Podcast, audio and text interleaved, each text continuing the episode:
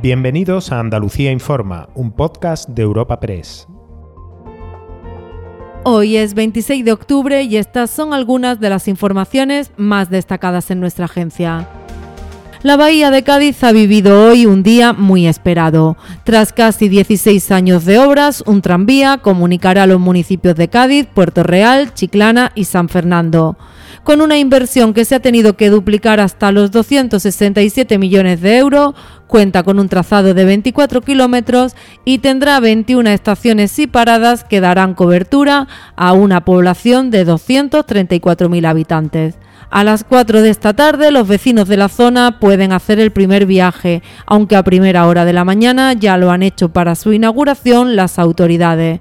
Tanto la ministra de Transportes Raquel Sánchez como el presidente de la Junta Juanma Moreno han aplaudido la colaboración entre administraciones. Este, este tranvía circula por la, por la red eh, de interés general y a su vez también por, por una red que en, este, que en este caso es una red de, de tranvía, que es de trazado autonómico y eso lo hemos hecho posible gracias a ese enorme trabajo técnico, pero sobre todo gracias también a esa voluntad de, de colaborar, a esa voluntad de trabajar desde la lealtad institucional.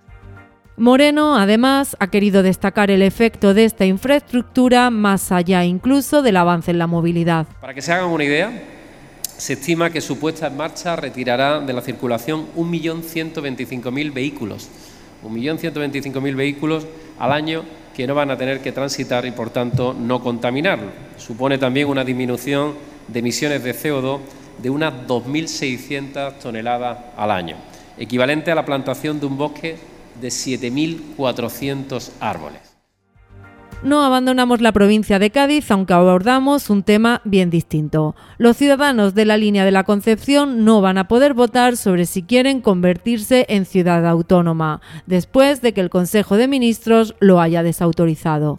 El alcalde Juan Franco sigue defendiendo la necesidad de este paso, ha rechazado los argumentos del gobierno y ha anunciado que recurrirán ante el Supremo. Fundamentalmente que se entendía que el, interés que había era superior al municipal y demás, cuestión que nosotros no compartimos en ningún momento, porque lo que estamos defendiendo es simplemente preguntarle a nuestros vecinos qué piensan de esta idea. Esto no es la caricatura esta del Puigdemont del Sur, de que yo voy a poner las urnas sin, eh, sin permiso de ningún tipo en los colegios. Ganas no me faltan, ¿eh? también lo digo. Pero que quiero saber qué es lo que piensa la gente. Porque los que estamos aquí lo tenemos muy claro, vemos las ventajas que podríamos tener.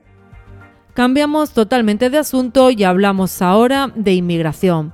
En la costa andaluza ya hemos vivido tremendas historias en torno a la llegada de pateras y muchas de ellas muy tristes.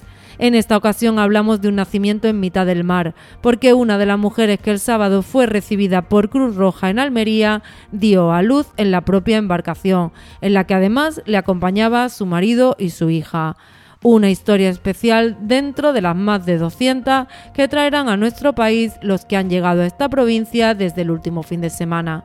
El coordinador de Cruz Roja en Almería es Francisco Vicente. Un fin de semana intenso para el equipo de voluntariado de, Cruz Roja, donde nos hemos activado en 20 ocasiones para atender cerca de 200 personas. Afortunadamente todos venían en buen estado, había mujeres y niños dentro de esas embarcaciones y ahora mismo los equipos siguen alertados para seguir atendiendo a las personas que más lo necesitan en la llegada a Costa Salmín. Recuerda que puedes encontrar estas y otras muchas noticias en la sección de Andalucía en nuestra web europapress.es. Thank you.